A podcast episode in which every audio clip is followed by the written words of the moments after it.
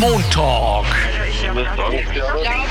Der Podcast zum Mitreden. An welche Streiks können Sie sich denn erinnern? Streiks. Puh. Eigentlich auch nicht viel. Ich war nicht dabei. Auf gar keine. Ich war nie bei einem dabei, mein ganzes Leben nicht. Ja, der war nach dem Krieg, 5, 46er Jahre. Sonst war nichts. Ich glaube in 21er Jahren, den, wo die Ärzte und die Krankenschwestern gestreikt haben. Ich glaube, letztes Monat war ein Streik an ÖBB, damit sie mehr also Geld für ihre Arbeit bekommen. ÖBB-Streik. Lehrerstreik. ich war mal Lehrerin. ÖBB-Streik vor kurzem. Boah, Streiks. Äh, Irgendwas Lohnverhandlungen, glaube ich, waren es, ne? Und was halten Sie generell vom Streiken? Nicht gut. Erstens einmal bleiben dann die Flughafen, der Flughafen, Entschuldigung, bleibt alles stehen, die Züge, alles Stillstand. Ich meine, die Leute müssen ja in die Arbeit, die müssen da hin, die müssen da hin. Es ist meine Meinung, es bringt nichts, äh, ein Streik, weil es ist von der Obrigkeit her, die machen sowieso das, was sie wollen. Und auch wenn jetzt äh, alle Hackler streiken auf eine Woche, bringt nichts, weil in der nächsten Woche drauf ist die Hocken ums Doppelte mehr. Ja, wenn es notwendig ist, ja. Da sollte man schon mitmachen. Wenn es berechtigt ist, ist okay. Wenn es unbedingt notwendig ist, bringt schon was. Wird genug gestreikt in Österreich? Es kommt darauf an, was für ein Thema das ist. Einmal ist ein Streik nicht unbedingt notwendig. Auf der anderen Seite muss man halt wieder schauen, dass man Konsequenzen setzt und dass man eben seine Rechte auch durchsetzt. Ne? Wir sollten auch mehr streiken jetzt da, weil sie uns schon so viel wegnehmen von Geld her und alles. Das ist bei uns schon bald die Armut. Viel mehr. ich glaube, es gibt genug, gegen das man streiken sollte. Herzlich willkommen beim Montalk, dem Podcast der Arbeiterkammer Niederösterreich. Mein Name ist Alexander Göbel. Meine Gäste heute bei mir hier im Studio in Bischofsstetten sind äh, Dr. Christian Rapp ähm, und Magister Benedikt Vogel. Sie beide sind verantwortlich, ich hoffe, dass ich das noch ganz korrekt ausspreche, für eine wirklich geile Ausstellung, die im Moment im Haus der Geschichte in St. Pölten stattfindet. Aufsässiges Land ist der Titel und es geht genau darum, nämlich um Streik, um aufsässig sein, um Widerstand. Soweit gehen wir auch. Äh, Und den haben sie beide geschichtlich erlebbar, was ja, glaube ich, immer die Aufgabe ist bei so einer Ausstellung, kuratiert und ins Haus der Geschichte gestellt. Ich habe mir es angeschaut. Ich war äh, überrascht, überwältigt, beeindruckt und ein bisschen Hass. Herzlich willkommen bei uns im Studio, Sie beide. Danke, dass Sie die Zeit gefunden haben. Äh, Haas, nur weil Sie jetzt bestimmt wissen wollen, warum, äh, weil ich ein wenig demütig geworden bin vor unser aller Vorfahren, die so gut waren in der politischen Anteilnahme und zwar zum Teil unter äh, Risiko ihres eigenen Lebens. Und ich habe manchmal den Eindruck, was muss denn noch alles passieren, bevor wir mal unsere Wohlstandsersche hochbekommen? Sehen Sie das ähnlich? Ja, also worauf wir in der Ausstellung Wert legen, ist ja vor allem zu schauen, was tat sich im ländlichen Raum. Denn was wir sehen heute und was wir schon seit über 100 Jahren wahrnehmen, ist, dass ja Protestbewegungen vor allem im großstädtischen Raum sichtbar sind, wirksam sind, Genau. weil dort viele Menschen sind, weil dort auch die Medien sind, weil dort Informationen sich verdichten, ja, während man meint, im Land tut sie eh nichts. Und da ging es uns darum zu schauen, woher kommt dieses Vorurteil und wie weit stimmt es. Und wir haben uns ähm, Streikbewegungen und Protestbewegungen in Niederösterreich angeschaut in den letzten 150, 160 Jahren und mussten ohne da jetzt lang zu suchen feststellen, dass es eine enorme Vielfalt auch an solchen Widerstands- und Streikbewegungen gegeben hat im ländlichen Raum. Und wir haben ges geschaut, dass wir möglichst viel verschiedene Proteste äh, zeigen können. Es ist nicht nur klassische Streik, sondern auch, äh, was weiß ich, Widerstands gegen die Staatsgewalt, aber auch jetzt nicht sozusagen die politisch ohnehin bekannten Jahre und Ereignisse, die ja Mhm. auch in unserem Haus sehr, sehr oft zum Thema gemacht werden, 34, 38 etc., ähm, sondern zu schauen, was, was, was tat sich dann noch. Und da stellt man wirklich fest, man darf nicht unterschätzen, Österreich war schon mal als streikfreudiger, als es jetzt auch aus den Umfragen äh, äh hörbar gewesen ist. Äh, da war schon mal mehr, mehr los. Und man, natürlich muss man sich fragen, warum ist es weniger los? Aber man muss sich auch anschauen, dass das ja auch gar nicht so eine lange Erscheinung ist, sondern dass das ja auch eine Zeit gebraucht hat. Nach dieser äh, niedergeschlagenen Revolution von 1848 mhm. war ja eine Zeit lang gar nichts möglich, mhm. ja, weil tatsächlich Militär über Regierung den Griff auf alle Menschen hatte, den Zugriff und äh, jede Regung eigentlich schon im Keim erstickt hat. Ja. Und dann erst langsam in den 1860er, 70er Jahren, also 20, 30 Jahre später, äh, hat sich das ein bisschen gelockert und kaum lockerte sich, da, dann kommt einiges in Bewegung. Mhm. Das zeichnen auch die Beispiele, die wir bringen, ein bisschen nach. Ja. Ähm, Benedikt Vogel, ähm, erklären Sie uns kurz Ihre Arbeit. Was macht ein Kurator? Ja, das ist eine sehr gute Frage. Was macht ein Kurator? Also ich möchte ganz am Anfang sagen, es waren natürlich nicht nur wir beide, okay. die die Ausstellung kuratiert haben, sondern wir waren insgesamt fünf, einhalb, sage ich jetzt, Kuratoren, weil eine unserer Kolleginnen, Andrea Thuile, ist zwischendurch in Karenz gegangen. Aber wir sind bei dem Projekt unterstützt worden von Jessica Richter, vom Institut der Geschichte des ländlichen Raumes, von Martin Prinz, einem Schriftsteller, einem österreichischen, und von Maren Sacherer, die auch bei uns im, im Museum arbeitet. Ja, was macht ein Kurator? Ein Kurator macht in Wahrheit äh, von A bis Z der Ausstellung, wenn es ums Inhaltliche geht. Mhm. Das heißt, es geht wirklich darum, die Themen zu finden, eine Erzählung zu finden ähm, und was ganz entscheidend ist, auch Objekte zu finden. Das heißt, ein, die große Stärke des Museums gerade im 21. Jahrhundert, gerade mit der Digitalisierung ist ja, dass wir dreidimensionale Objekte haben, die mhm. helfen, diese Geschichten sich auch wirklich diese Geschichten zu erzählen, die wir erzählen wollen und die Geschichten auch plastisch, vielleicht nicht angreifbar, das sind die Vitrinen dagegen, aber zumindest erfahrbar zu machen. Und ähm, also ganz wichtig, Objekte suchen mhm. und für uns auch ganz entscheidend Texte schreiben. Mhm. Also, dass die Texte so sind, dass man sie versteht, dass sie konsumierbar sind, dass man sie auch gerne liest. Und natürlich ist es nie so, dass die Besucherinnen und Besucher alle Texte lesen. Aber wichtig ist uns, dass wir quasi die, die Leitlinien vermitteln können. An dieser Stelle eine Frage an Sie beide. Was soll Geschichte uns lehren? Große Frage, kann man wahrscheinlich einen ganzen Podcast nur um diese Frage Bitte nicht. drehen. Aber ich glaube, es ist eine.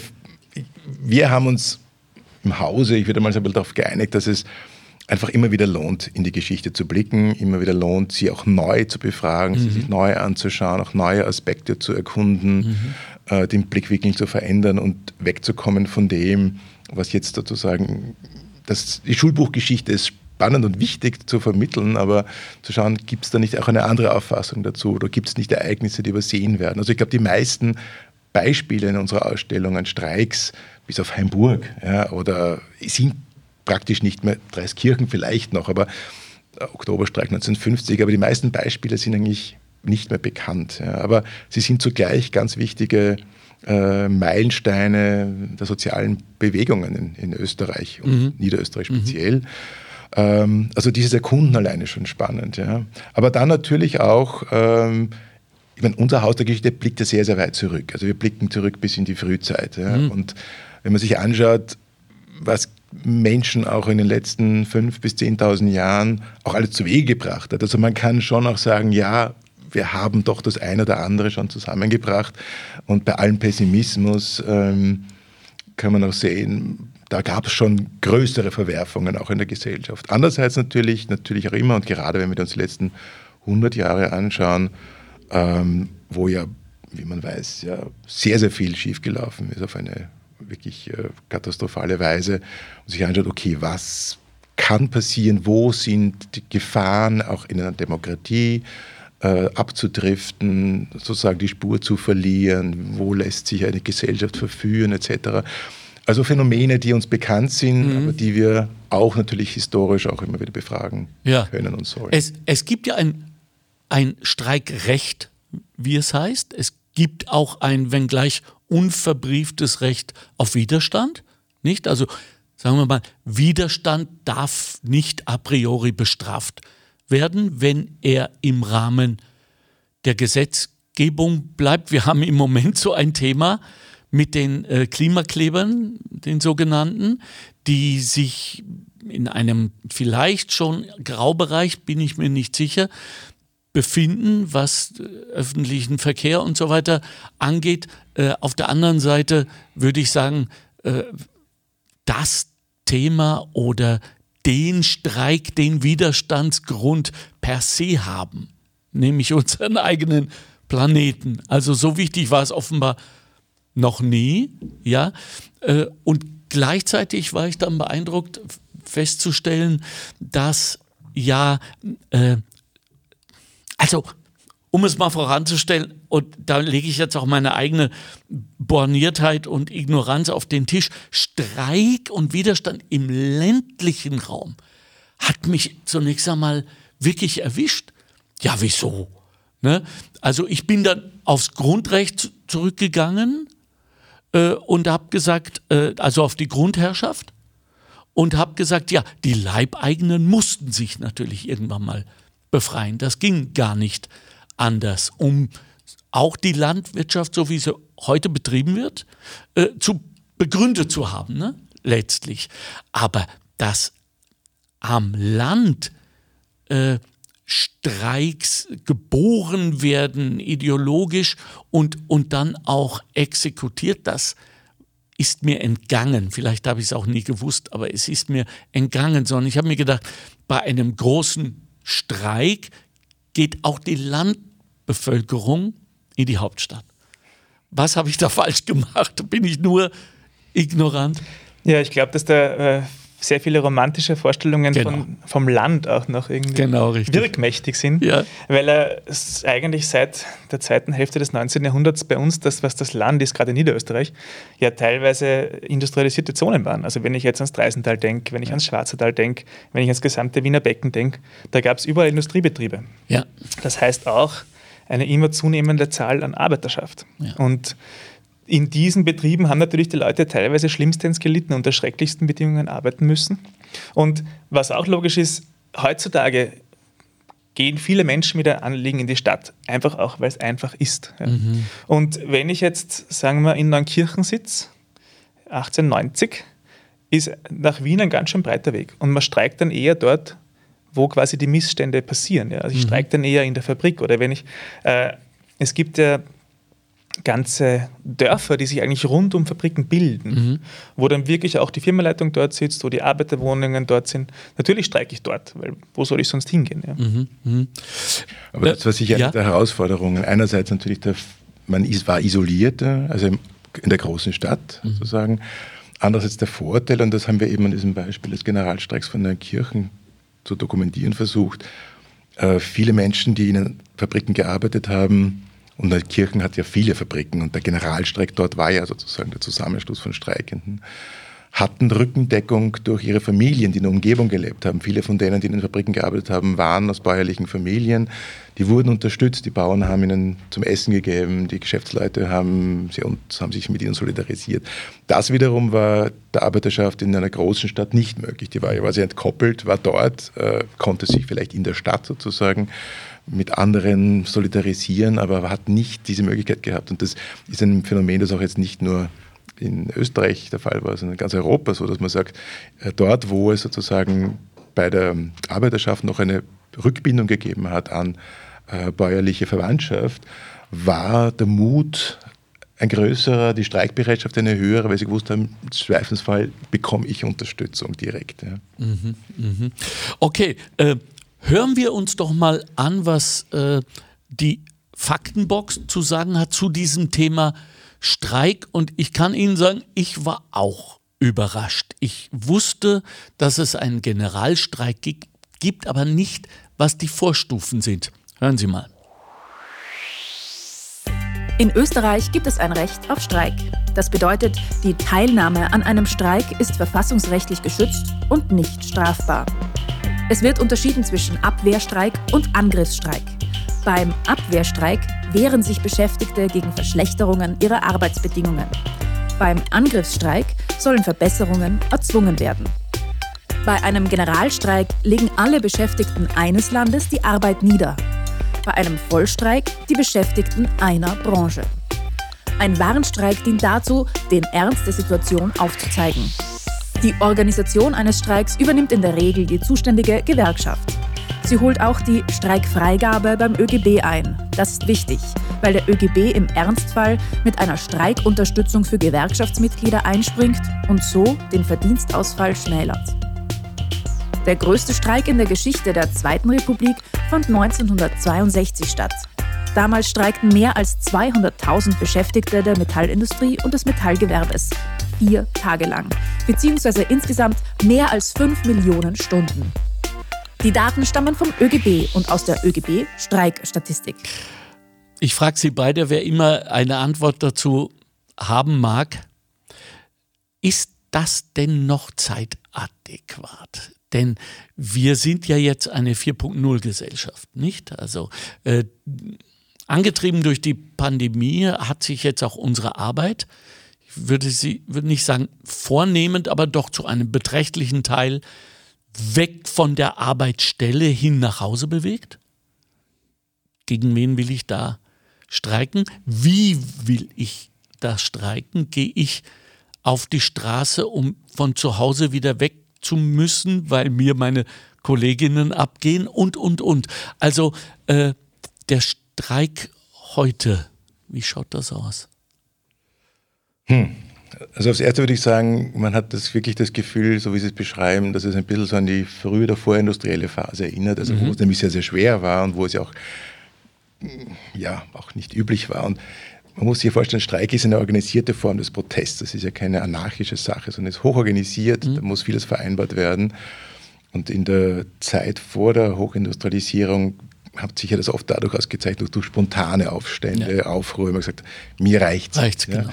In einer dermaßen, in einer Situation, so wie Sie es beschrieben haben, wo alles so dezentralisiert ist, ja, mhm. wird es ja noch schwieriger. Wir sitzen alle quasi in unseren Häusern, wir können äh, über die sozialen Medien vielleicht irgendwas Bewegung setzen, aber sozusagen wirklich zu streiken tun wir nicht. Aber andererseits, ich habe den Eindruck, dass trotzdem ein Großteil unserer Welt immer noch von einem, was soll man sagen, analog angetrieben ist und die Klimakleber zeigen es ja. Also sie wirken nicht nur, weil sie wirklich den Verkehr zum Erliegen bringen können, sondern weil sie wissen, wenn ich mich auf die Straße setze, da dann, dann bewirke ich auf jeden Fall eine öffentliche Aufmerksamkeit. Ja.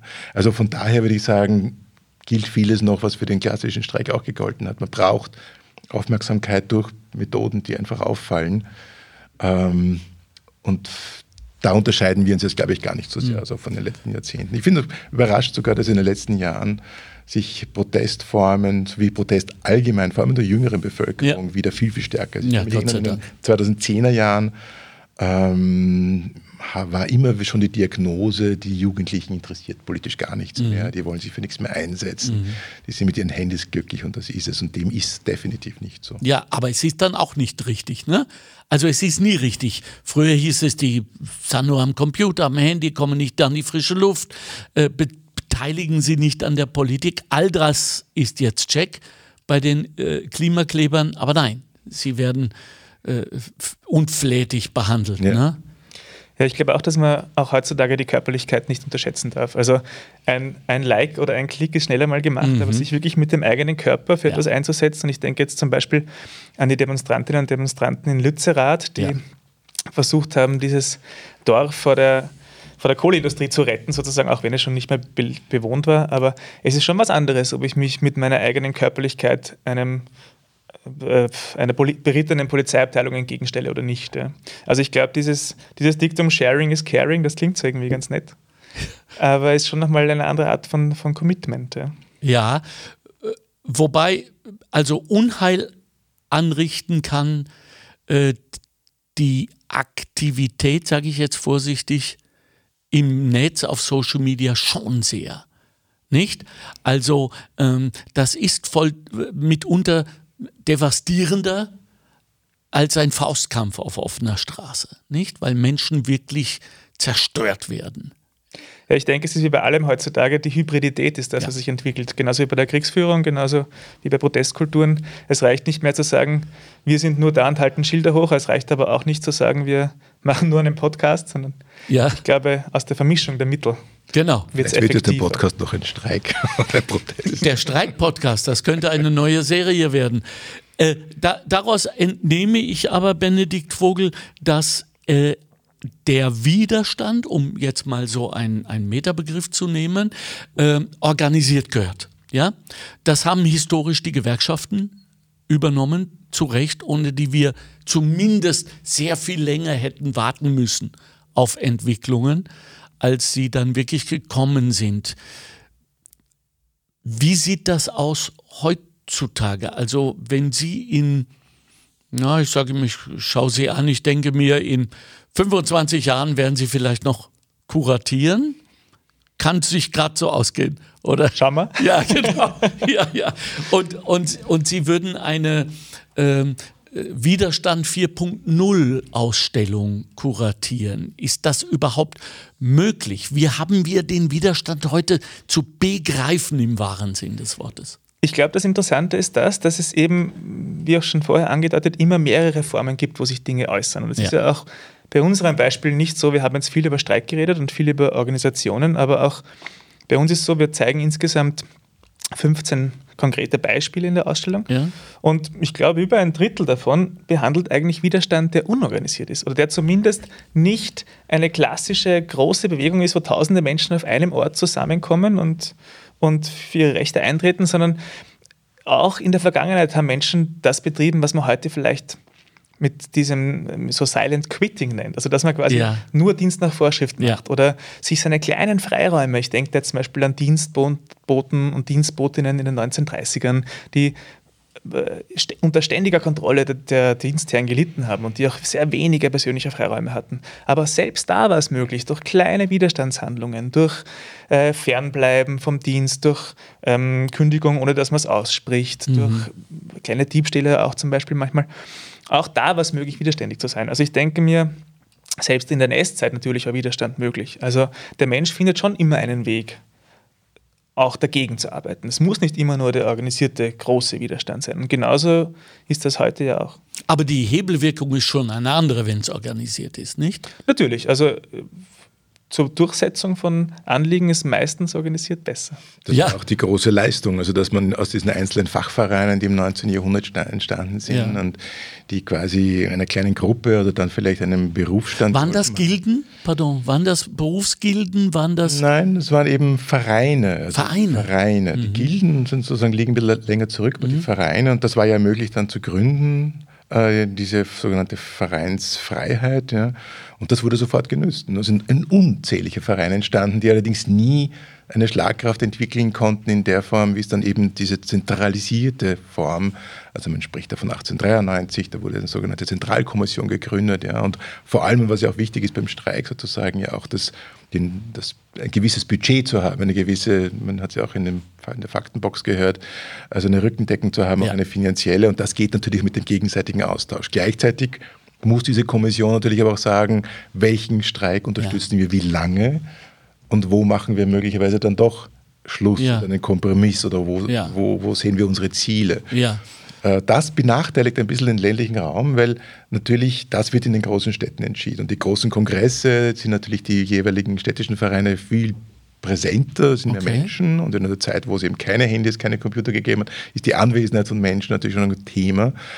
Äh, auf der anderen Seite muss man sagen, natürlich hat es auch im ländlichen Raum geholfen zu wissen, dass ich, ich weiß nicht was, in irgendwo auch in Dreiskirchen oder sonst wo streiken kann und ich weiß, ich, ich habe die Rückendeckung der Gesamtgewerkschaft und ja. nicht alleine. So gar nicht überraschend habe ich mich auch selbst überprüft dabei und erwischt, haben wir ja bei Revolutionen immer nur den Revolutionär, den Streikenden, die männlichen Streikführer im Sinn. Nicht? Also wenn wir mal so äh, ans Ikonenhafte gehen, äh, nichts geht über Che, glaube ich immer noch. Ne? Also hängt noch an, an vielen Kinderzimmerwänden, wie in den 60s. Ja?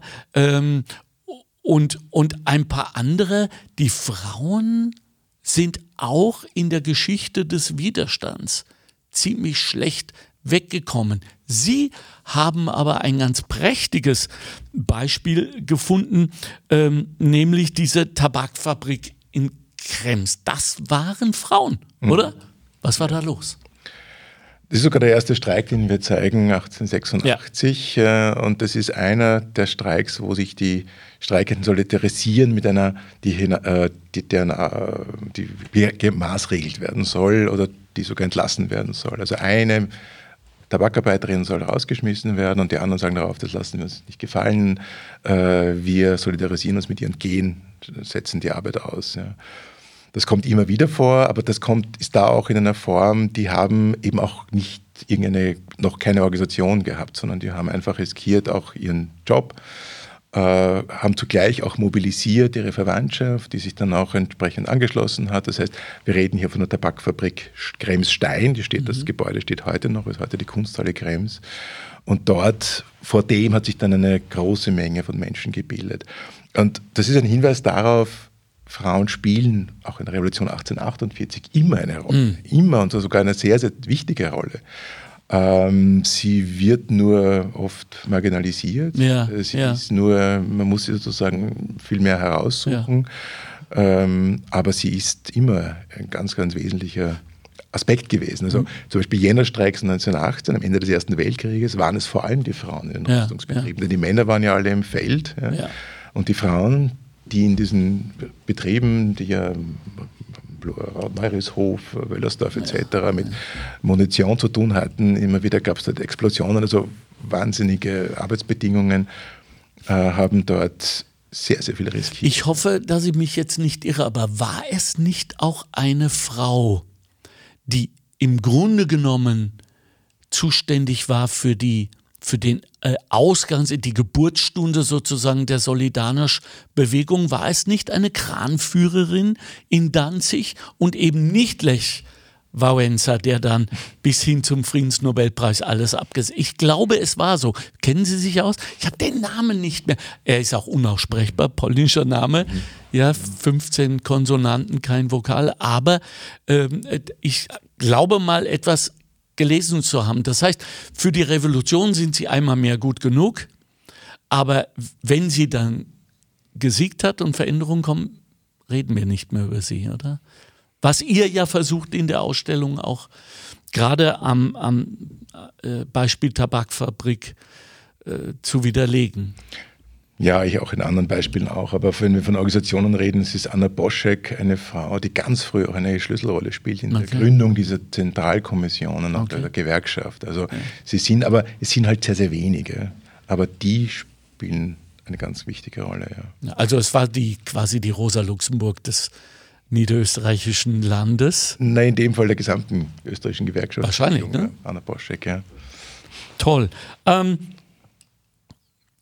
was hat das russische Zarenreich, leider Gottes ein, ein sehr aktuelles Thema, äh, eigentlich mit dem Streik in Treisen zu tun? Treisen war ja ein Dorf, ne? Das war ja ein Kaff mal. Ja, ja, Treisen war ein Dorf. Wir reden hier von den 1900, von den Jahren 1904 und 1905. Ja. Und 20 Jahre vorher war Treisen noch ein kleineres Dorf, 1300 Menschen. Und diese Anzahl hat sich binnen kürzester Zeit verdoppelt. Und zwar warum? Weil sich in Dreisen Munitionsproduktion angesiedelt mhm. hat. Also, ich habe es vorher schon erwähnt, das Land klingt immer so lieblich, aber Niederösterreich hat auch sehr, sehr viele Produktionsstätten für diverses Kriegsmaterial immer schon gehabt. Und vor allem gerade in dieser Zeit um 1900 war das ein ganz wichtiger Wirtschaftszweig im Dreisental. Und diese Fabrik, Fabriken, aber vor allem eine, hat ähm, nicht nur mit dem Zahnreich, sondern auch mit Ostasien zu tun. Holla. Da geht es um einen Konflikt, der heutzutage in Österreich eigentlich selten eine Rolle spielt, und zwar der russisch-japanische Krieg von 1945, obwohl sich hier eigentlich interessante Parallelen zur jetzigen Zeit ähm, wiederfinden lassen. Also Japan war ja seit dem 16. Jahrhundert völlig abgeschlossen und erst 1853 wurde die Öffnung erzwungen durch US-amerikanische Schiffe. Okay. Und seitdem hat Japan rasant aufgeholt, hat sich modernisiert, das Staatswesen, das Steuersystem, hat die Schulpflicht eingeführt und nicht zuletzt hat Japan auch das Militär massiv modernisiert. Mhm. Und zwar die, äh, die Marine nach, einem, nach, dem Vorbild der Royal Navy mhm. und das Heer nach dem Vorbild der Preußen. Und dementsprechend wird Japan dann auch immer souveräner und beginnt dann auf die umliegenden Gebiete in Ostasien auszugreifen, Korea zum Beispiel, die Mandschurei zum Beispiel, mhm. und kommt da in Konflikt mit Russland. Und die Russen merken das natürlich und denken sich, ja, das kommt ihnen gar nicht so ungelegen, weil wenn sich da nämlich jetzt ein lokaler Konflikt mit den Japanern ergibt, die notorisch unterschätzt werden von den Russen, dann können wir ganz gut von unseren internen Problemen ablenken. Und äh, da gibt es ein schönes Quellenzitat, das Martin Prinz, der diesen Fall recherchiert hat, herausgefunden hat. Also die Russen schreiben dann auch, äh, in der diplomatischen Korrespondenz, sie erwarten einen schnellen und siegreichen Krieg. Mhm. Wie uns das vielleicht vom letzten Jahr noch in den, in den Ohren liegt. Ja, ich wollte gerade sagen, und wieder reimt sie sich die Geschichte. Da reimt sich die Geschichte, ja. ja. Und ähm, das, dem ist dann auch nicht so. Also die Japaner ja. erweisen sich als effizienter, als man erwarten würde. Die greifen dann auch letztlich an in Port Arthur und dieser Krieg zahlt sich. Es wird immer länger und länger und äh, die Russen brauchen Munition. Das heißt, es geht um westliche Waffenlieferungen. Mhm. Und hier springt dann ein Großindustrieller auf, Alfred von Lenz. Der hat sich kurz davor in Dreisen eine Fabrik gekauft. Österreicher. Ein Österreicher. Mhm. Und nimmt dann sozusagen Rüstungsverträge an und beliefert dann das russische Zahnreich mit Munition. Und Lenz wird ziemlich reich dadurch. Ja. Wie gesagt, ein Großindustrieller. Er baut sich mehrere Fabriken auf, ähm, die dann florieren, vor allem noch im Ersten Weltkrieg. Ja, klar. Und erst 1917 wird er sie dann verkaufen. Aber während Lenz reich wird, äh, leiden seine Arbeiterinnen und Arbeiter sehr unter den Bedingungen. Sie arbeiten zum Hungerlohn, schreckliche Arbeitsbedingungen und die, die streiken dann. Die streiken dann im Mai 1905 und ähm, ja, leider ist das ein Fall, wo es dann dem Lenz wirklich gelingt, diese arbeitenden Menschen durch Streikbrecher zu ersetzen. Also das sind dann Menschen, die kommen aus Kroatien, die kommen ja. aus Ungarn, die verstehen die Sprache nicht, die brauchen das Geld wahrscheinlich noch dringender. Ja. Und am Schluss ist es so, dass sich wirklich Lenz auch durchsetzt. Also am Schluss müssen wirklich die Personen, die gestreikt haben, Dreisen verlassen. Und Aber das tut mir jetzt so weh, weil ich habe mich, äh, ihr habt es ja gehört bei der Straßenumfrage, so geärgert über diese eine Wortmeldung des einen Mannes, der da gesagt hat, am Ende, die Obrigen, es nutzt nichts, oder kann es weg, sie sieht sowieso immer stärker. Und jetzt beweisen Sie mir das auch noch historisch. In dem Fall war es zumindest so. Ah, ja, ja, ja. Was hat sich denn verändert? Wir haben ganz kurz vor unserem Podcast darüber gesprochen, wer heute Widerstand leistet. Da fällt uns natürlich zu Recht die Ukraine ein die ja sozusagen in der Stadt wie am Land solidarisch zu sein scheint. Nicht? Also da gibt es diesen Unterschied nicht mehr in dieser aktuellen Bedrohung zwischen Land und, und Stadt. Wo ist unsere Solidarität? Also äh, wissen Sie zufällig, ich weiß gar nicht, wie viele Österreicher in der Ukraine kämpfen und vor allem auf welcher Seite? Das weiß Wisst ihr da was? Ich weiß auch das nicht. weiß ich nicht. Ähm, Wäre jetzt auch nicht das Erste, was mir einfallen wird. Was ich auf jeden Fall vor kurzem erst gesehen habe, ist eine Statistik, dass im Verhältnis zum BIP die Österreicher auf jeden Fall sehr weit sind, wenn es um die ja. humanitäre Hilfe geht. Ja. Natürlich nicht um die Waffenhilfe, weil ja. Wir da selber nicht wahnsinnig gut aufgestellt sind, aber wenn es um die humanitäre Hilfe pro Kopf geht, da ist Österreich sehr weit vorn. Und ich denke, das ist schon auch etwas, auf das man durchaus stolz sein kann. Das ehrt uns. Ich wollte sagen, und zwar, wir sind ja äh, ebenso berühmt dafür, wie durch äh, das Nicht-Vorhandensein von Streiks. Also das war eines der ersten Sachen, die ich 1975, als ich hierher gekommen bin, erfahren habe. Ganz stolz hat man mir, wir streiken nicht. Ja, was sagen Sie dazu als Geschichts? Naja, das ist schon eine sozusagen eingeführte Konstellation nach dem Zweiten Weltkrieg. Also Österreich war historisch schon wesentlich streikfreudiger, als es dann nach dem Zweiten Weltkrieg war, weil sich die sogenannte Sozialpartnerschaft etabliert hat, in dem äh, Unternehmer, Arbeitnehmer sozusagen in diesen Preiskommissionen zusammenarbeiten und man eigentlich schon bevor überhaupt ein Streik droht oder möglich werden könnte, eigentlich das versucht abzufedern. Und das hat über viele Jahrzehnte so gut funktioniert. Und das ist ja wie oft, dass man denkt, naja, wenn es sich da so bewährt hat und eigentlich den Wohlstand nach dem Zweiten Weltkrieg auch zumindest äh, nicht beeinträchtigt hat, dass man natürlich sowas auch sehr, sehr wenig aufs Spiel setzen möchte. Erstaunlich war ja, dass es nach den, seit den 80er, 90er Jahren, also mit der Liberalisierung äh, vieler Bereiche, Privatisierung vieler ehemals staatlicher Unternehmen, ja, sicher die Streikbereitschaft nicht jetzt gravierend erhöht hat, sondern immer, immer sozusagen dieses Moderieren, Ausgleichen, vorher schon verhandeln, eigentlich immer noch unser Modus bleibt. Ja. Aber verzeihen Sie, die unterbreche, aber das ist doch gut. Zunächst wenn ich Ihnen zuhöre, denke ich mir, jawohl, äh, die Menschen stehen auf, sagen Missstände, äh, jene, die, die diese Missstände eliminieren können, hören zu, setzen sich an Tische und sagen, ihr leidet jetzt noch 50 Prozent dieser Missstände, wir sorgen, dass 50 Prozent aufhören. Ganz guter Deal. Das heißt, wirft das jetzt einen Schatten auf die Idee des Widerstands? Ja, das ist die Frage. Ich meine, es gibt Länder, wir wissen es, die wesentlich streikfreudiger sind. Mhm. Man müsste sich wahrscheinlich anschauen, ob die letztlich mehr Forderungen durchsetzen können, ob die erfolgreicher sind. Mhm. Äh, aber ich glaube, es hängt bei uns halt viel auch drinnen, eine Art konfliktvermeidenden Kultur, die wahrscheinlich jetzt nicht nur Arbeitskämpfe betrifft, sondern viele andere Sphären auch. Ja? Auch durch die Kleinheit des Landes, auch durch die. Mhm. Ähm, auch durch die große Hauptstadt, ja, in der sozusagen ja. alles äh, ja. kulminiert. Ja? ja. Also das ist, glaube ich, in der Schweiz schon ein bisschen anders, obwohl die, glaube ich, auch als keine Streikweltmeister sind. Aber dieses, ähm, äh, Robert Menasse hat es in den 90er Jahren einmal sehr schön und kritisch beschrieben, die sozialpartnerschaftliche Ästhetik. Also wir sind schon sehr geprägt davon, das sogenannte Entweder und Oder. Also wir finden immer, immer eine Möglichkeit, dass alles irgendwie lösbar ist. Äh, und im Großen und Ganzen sind die allermeisten von uns eigentlich damit zufrieden.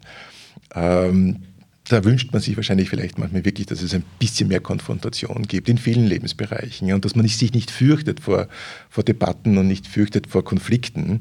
Ähm, das geht in viele Lebensbereiche. Also ähm, die Zweiklassengesellschaft. Ich habe das nie kapiert, weil ich war ja mein Leben lang Künstler. Ich habe als ganz junger Mensch habe ich mal so einen Reifenmonteurjob gehabt an der Tankstelle, aber nicht das Arbeitsleben per se, das man kennt.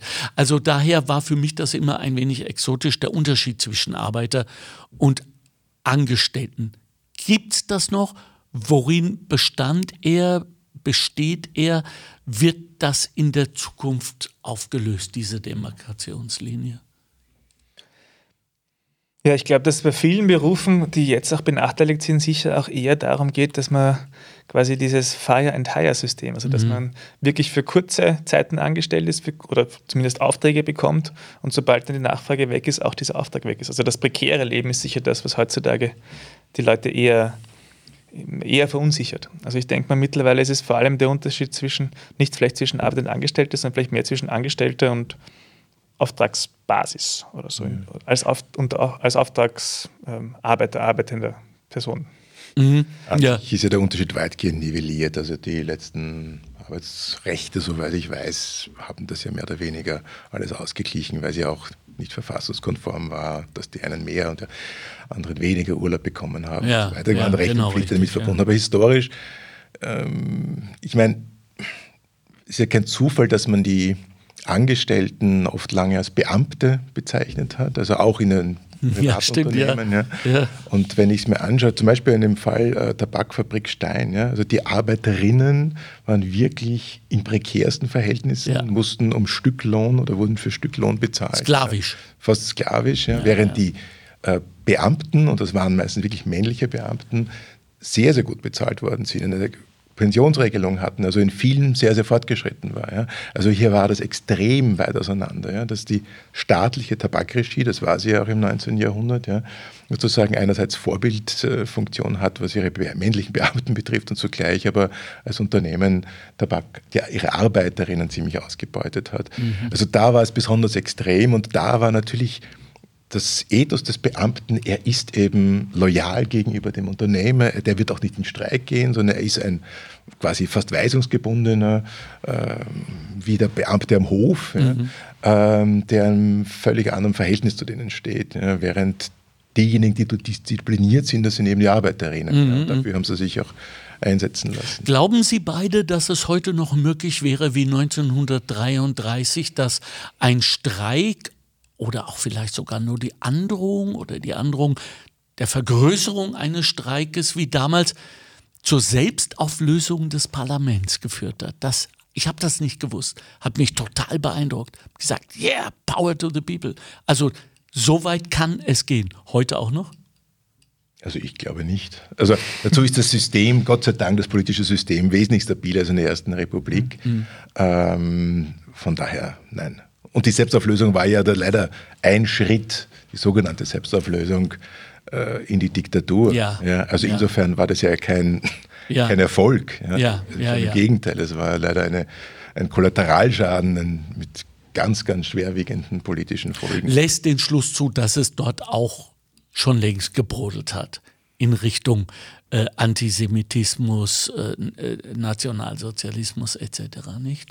Ja, gebrodelt hat es in alle möglichen Richtungen. Ja.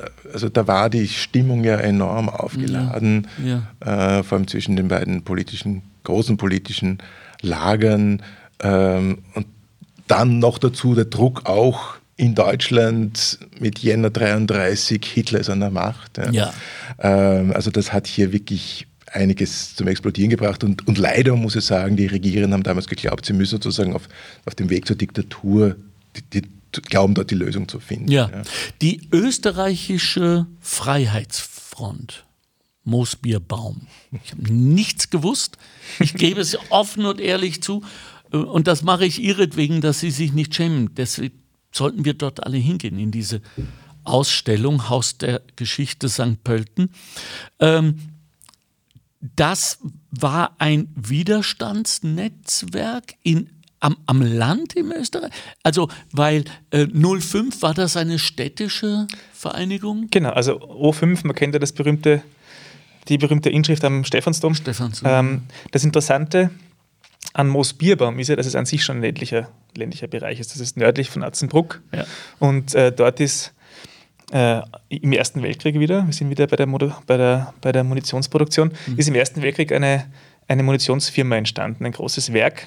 Warum genau dort? Dort war es flach, man konnte gut was hinbauen. Mhm. Die Donau war nahe, das heißt, der Transportwege gegeben und es war rundherum wenig los. Mhm. Das heißt, bei Explosionskatastrophen, bei Feuern kamen weniger, war die Idee, dass, dass weniger Siedlungen zu Schaden kommen. Mhm. Und dieses Werk wurde dann ähm, durch die Nationalsozialisten umgerüstet zur Flugzeugproduktion. Und äh, dort entsteht dann ein Widerstandsnetzwerk, das nennt sich ab 1944 Österreichische Freiheitsfront. Aber das Interessante ist das, weil Widerstandsnetzwerke gab es ja mehrere. Das Interessante an diesem Speziellen ist, dass es eigentlich als Arbeitskampf gestartet hat. Mhm. Also in den 40er Jahren war, wirklich, war es wirklich so, dass die Angestellten und Arbeiter einfach unzufrieden waren. Ähm, größere Belastung, längere Arbeitszeiten, mehr Stress, miese Bezahlung, ähm, Reichsdeutsche, Angestellte, die einem sagen, wie man arbeiten soll und was man arbeiten soll. Ja. Und erst dann, ungefähr 43, wird die Sache politisch. Und das Spannende ist auch, dass diese, dieser Twist zum Politischen ja. eigentlich durch ähm, Häftlinge mit kommunistischem Hintergrund aus Stein eingeleitet. Und die waren aber dann so klug zu sagen, gut, wir versuchen möglichst viele Gruppen einzubinden. Mhm. Das heißt, diese Häftlinge haben ein Netzwerk organisiert, aber haben auch Kriegsgefangene eingebunden, haben Menschen aus der Bevölkerung eingebunden und ähm, zu ihrem Glück muss man sagen, auch teilweise Wachmannschaften. Das heißt, sie hatten auch wirklich ein Netzwerk in der, in der Bewachungsmannschaft des Lagers, der, okay. der Fabrik. Okay. Klug. Äh, erinnert mich ein wenig an Klimabündnis heute, nicht? Viele unterschiedliche äh, äh, Beteiligungen für ein, ist jetzt kein großer Widerstand, aber wenigstens eine Art von Bewusstseinsarbeit. Ja, ich denke mir, dass immer dann, wenn mehrere Gesellschaftsschichten und ja. mehrere Milieus beteiligt sind, ist die Chance auf einen guten Ausgang groß. Ich meine, ich denke jetzt an Heimburg zum Beispiel. Es gibt sicher auch eine Parallele 1984. Ja, wobei retrospektiv und ich habe Weihnachten 84, Heiligabend in der Au verbracht. Es war furchtbar. Es war kalt und feucht und so, aber wir waren glücklich. Das heißt, Frage an Sie, und da sind Sie Historiker oder nicht, auch entweder kompetent oder nicht. Ich stelle sie trotzdem. Das Gefühl Widerstand ist ein gutes. Richtig. Ja. So. Ich war damals auch ja, eben. Oder? Also, und das darf man ja auch nicht unterschätzen. Wir haben das. Ich glaube, ich habe. Sie, Sie haben so eine rote Mütze immer aufgehabt, oder? Ich war da mit der roten Man kennt sich doch Widerständler untereinander. Nein, aber es ist, ist natürlich, und das stellen wir auch fest, auch bei den älteren Beispielen, es gibt auch einen, ja, einen, einen wie soll man sagen, äh, einen, einen quicklichen Aspekt, ja. ein, ein, ein, Wohlgefühl, ja, ja. das Gefühl einer Gemeinschaft, also Sinnhaftigkeit. Sinnhaftigkeit, äh, aber auch das Gefühl, eben auch ein, ein, gemeinsam etwas zu unternehmen, sich einander kennenzulernen. Ähm, und das war in diesem Generalstreik in Kirchen 1896, sieht man auf den Peterwald hinaus, mhm. eine Wiese dort in der Nähe und, und hat dort auch ein, Fest gefeiert. Mhm. Und interessanterweise ist ja das Streiken in, in, in, Zeitungen der 1850er, 60er Jahre oft auch mit Feiern bezeichnet worden. Ja. Ja. Also da gibt es schon auch etwas, was ein Wohlgefühl erzeugt und das Gefühl dieser Gemeinsamkeit, das auch stärkt. Ja. Auch genau natürlich auch gegen ein Gegenüber, das einem Repressalien androht, äh, kann das auch stärken. Natürlich in einer Gewalteskalation kann sich das dann wiederum verändern. Und was sich auch wieder verändert, ist dann, und äh, Herr Burg zeigt das ja auch in seiner Nachgeschichte, viele von denen, die damals sich so einig waren, haben sich dann später völlig zerstritten. Ich denke an Bernd Lötsch, der dann gegen das äh, Museumsquartier polemisiert hat und dort saßen andere äh, ehemalige Aubesetzer. Und also da haben sich dann die Milieus aufgelesen. Das kennen wir ja auch aus vielen Bewegungen, ja, dass ja. natürlich die Solidarität auch nicht immer durchhält. Nein, weil sie immer eine pluralistische ist und ja, hoffentlich ja. bleibt. Ne? Und sie kann sich vereinigen, sie kann sich sozusagen bündeln, ja, sie kann dieses diese wärmende Gefühl der Solidarität erzeugen, aber das kann dann auch wieder zerfallen. Äh, Benedikt Vogel, gehen wir jetzt zu weit, wenn wir sagen, lasst uns doch in guten Zeiten, in Zeiten, in denen jetzt nichts so eklatant schief läuft, dass wir auf die Straße müssen, wo immer da die verschwimmenden Grenzen äh, zu liegen scheinen. Äh, ist es da nicht auch wichtig und richtig und gut, sich trotzdem zu diesem Gemeinschaftsgefühl zusammenzutun? Am Arbeitsplatz zum Beispiel. Ja? Oder ist das Bubble-Gefahr? Ja, ich glaube, es ist ganz wichtig, dass man, und das kommen wir auch wieder zum Anfang zurück, mhm. gerade auch als Museum, dass man auf Mechanismen aufmerksam macht. Also wichtig ist es quasi, den Absprung nicht zu verpassen, ja. wann man sich auflehnen sollte. Ich glaube, ja. das ist ganz entscheidend. Und ähm, ja, auch sicher auch diese Fragmentierung des Arbeitsmarktes ist sicher auch die beinhaltet sicher auch die Gefahr, mhm. dass dieses Zusammenschließen schwieriger wird, dass jeder in seiner spezifischen Situation vielleicht dann auch wieder das Gefühl hat, einsam oder für sich zu sein. Ja? Also ich denke mir, es ist natürlich nicht gut, wenn man jetzt versucht, sozusagen des Anschlusses wegen sich, sich Gemeinsamkeiten zu suchen, aber, aber dass man nicht übersieht, wann der Punkt da wäre, dass man wirklich aufstehen muss, das denke ich schon. Äh, zum Schluss, wir haben angefangen mit der Straßenbefragung. Sie können sich erinnern. Die war ziemlich bunt nicht? Also manche haben gesagt, wie er, es hat ja keinen Zweck, die Obrigen gewinnen immer. Ja, eine Dame hat gesagt, äh, das ist gar nicht genug, wir müssen noch viel mehr auf die Straße. Dann gab es welche, die haben eine Art äh, Verhältnismäßigkeit vorgeschützt. Ja, wenn sich's lohnt, dann sollte man schon. Ansonsten, ja, also die Vorsichtigen, ist das ein Spiegelbild unserer jetzigen Gesellschaft, glauben Sie? Ich glaube schon. Ja. Ich glaube auch. Ich glaube auch. Also, ähm, das heißt, wir sind abrufbar, wenn der Hut wirklich brennt. Und eine Dame hat gesagt, äh, wir, wir sind doch sowieso schon so geschröpft und so arm, dass wir nichts mehr haben. Ähm, nichtsdestotrotz, sehr reiches Land, nicht? Strotzt vor Wohlstand.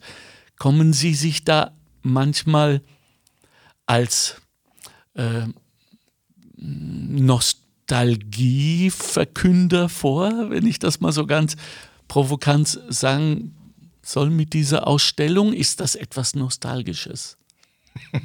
Eigentlich nicht. Also, wie wir die Ausstellung geplant haben, gab es noch keine letzte Generation, keine Klimakleber. Ah, okay. Ähm, und wir hatten verschiedene Anlässe, diese Ausstellung mhm. zu zeigen. Und ich finde es aber immer spannend, wenn man dann auf einmal in eine Debatte auch hineinkommt und man sieht, da tut sich etwas, was es vorher noch nicht gegeben hat. Ja. Und wie wir es ja auch mehrmals, glaube ich, schon gesagt haben, also Protest braucht auch Kreativität, braucht auch neue Formen, um auf mich sich aufmerksam zu machen. Wie du mal so schön gesagt hast, und der Klimakleber in einer Sackgasse wird halt nichts nützen. Deswegen stellt er sich, halt, sich klebt er sich halt äh, auf der Ringstraße fest. Also das ist die, die Frage eben der Verhältnismäßigkeit und wenn das sozusagen alles äh, vorher schon dosiert sein muss, dann ist wahrscheinlich der Protest auch kein Protest, sondern dann einfach ich weiß nicht, was nur ein, ein Symbol. Also von daher, ja, ich glaube, es, die Ausstellung ist keine nostalgische Ausstellung, okay. sondern ich glaube, dass man eher sieht, erstaunlich, was es eigentlich auch schon in Zeiten gegeben hat, wo es wirklich tatsächlich viel risikoreicher ja. war zu streiken. Ja. Aber eben auch Leute sich äh, was getraut haben, die wie Dienstbotinnen oder ausländische Saisonarbeiterinnen ja, ja überhaupt nicht organisiert waren. Ja? ja, und, ja. Und, und der Zeichner Lenz Moosbacher, der ja für uns viele der Themen illustriert hat, weil wir ja nicht zu allen Bilder haben, mhm. hat zwischendurch mal eine Zeichnung von einem Jamfahrer gemacht. Ja? Äh, und es hätte wirklich auch gut zu diesen Dienstbotinnen gepasst. Mhm. Wir haben aus verschiedenen Gründen dann sozusagen das Thema umgelagert. Aber da, da merkt man schon, dass es gibt in diesen historischen Arbeitsverhältnissen, diesen prekären Arbeitsverhältnissen immer wieder äh, auch Parallelen, wo man sieht, hoppla, da ist vieles auch sehr, sehr genau. zeitgenössisch. Also ich werde Sie auf jeden Fall nochmal anschauen, die, die Ausstellung. Vielen herzlichen Dank für Ihre Arbeit, jahrelange Arbeit, wie ich jetzt gerade gehört, gehört habe. Und Ihnen kann ich auch wirklich nur raten, gehen Sie vor allem mit Ihren Kindern dorthin und schauen Sie, dass Sie äh, möglichst rasch, vielleicht sogar bevor Sie in die Ausstellung gehen, in die Diskussion mit Ihnen geraten. Die Klimakleberinnen sind ein wunderbares Beispiel, um einzusteigen heute. Und äh, die Ausstellung lohnt sich. Mich hat, äh, und da haben wir leider nicht drüber sprechen können, das machen wir das nächste Mal, äh, äh, diese abgeschnittene Flinte hat mich so beeindruckt, eines Wilderers die ja bei euch auch unter Widerstand fallen, weil es, es durfte damals nur jemand wild jagen, der es auch besitzt weil er den Grund besitzt, nicht? Während die Leute haben gehungert. Also die Wilderer waren dann, wenn ich eure Ausstellung richtig verstanden habe, eigentlich nicht nur, ähm, äh, die waren nicht nur äh, äh, unbehelligt von der Bevölkerung, sondern unterstützt, weil sie äh, Fressen gebracht haben. So einfach ist das, ja. Ich stelle fest, äh, aus Widerständler kann was werden. Äh, wissenschaftliche Leiter, die solche tollen, äh, oder, oder auch, ich bin ja ganz, aus mir ist ja auch was geworden. Wann waren Sie ähm, äh, auf, im Widerstand, im, im, im Streik? Waren Sie jemals, Benedikt? Nun, das, Interessant, das Interessante ist ja, dass man ähm, schon öfter beobachtet hat, dass quasi die, die Post-68er tun sich sehr ja. schwer. Weil ja. meine Cousine hat mir das vor kurzem erzählt, ja. sie hat einen Sohn, der ähm, Monarchist ist und sonst eher rückwärtsgewandt. Auch eine Art von Widerstand. Anhängt, weil sie sagt, ja, gegen was soll man denn sich noch auflehnen? Ja. Also es ist natürlich äh, eine Frage, wie man Widerstand auch definiert. Also Widerstand heißt ja nicht nur, ich kette mich irgendwo fest, sondern ich glaube, Widerstand kann schon auch sein, dass ich zum Beispiel kulturelle Projekte mache, zum Beispiel Leute zum Nachdenken anrege. Ja. ja. ja. Und ich denke mal, wenn ich das jetzt so über den Kamm scheren darf, dass unsere Arbeit hier auch in dem Museum widerständig ist, insofern, als wir Zivilcourage auch thematisieren und ja. auch den Einzelnen dazu bewegen wollen, dass er sich Gedanken macht. Und in diesem Falle sei auch gesagt, Danke an jene, die das bezahlen. Danke an jene, die, äh, die den Pluralismus, die Meinung an sich hochhalten und sagen, wir könnten uns zwar Ausstellungsthemen vorstellen, die nicht so wie, wie das hier sind, aber äh, trotzdem, also die Vielfalt in der Kultur, muss man ja mal sagen, ist in Niederösterreich großartig. Und also alle, die dafür gestimmt haben, äh, danke. Danke Ihnen, äh, dass Sie da waren und weil Sie das Nachdenken gerade besprochen haben. Für Sie, liebe Leute da draußen, habe ich auch etwas zum Nachdenken, etwas, an dem ich schon seit Jahrzehnten kiefel. Und das ist folgende Aussage. Eine Revolution rechtfertigt sich dadurch, dass sie gelingt. Viel Spaß beim Umkehrschluss. Danke, das war der Montag. Wir sehen und hören uns wieder in 14 Tagen. Bleiben Sie aufrecht, denken Sie ein wenig darüber nach und vor allen Dingen kommunizieren Sie. Manchmal auch außerhalb der Bubble. Ciao, ciao. Die Arbeiterkammer Niederösterreich hat eine neue App, die AK Blitz App, ab sofort zum Downloaden. Bleiben Sie am Laufenden, erhalten Sie alle relevanten Informationen und Sie wissen ja, Noch nie war es so wertvoll zu wissen, wo man seine Informationen her hat. Die AK Blitz App ab sofort zum Downloaden. Das war der Montalk. Chefredaktion Susanne Kahner. Redaktion Mario Gattinger und Karina Karas. Straßenumfragen Christoph Baumgarten. Faktenbox Bettina Schabschneider. Technische Leitung Stefan Dangel. Administration Christina Winkler. Am Mikrofon Alexander Göbel.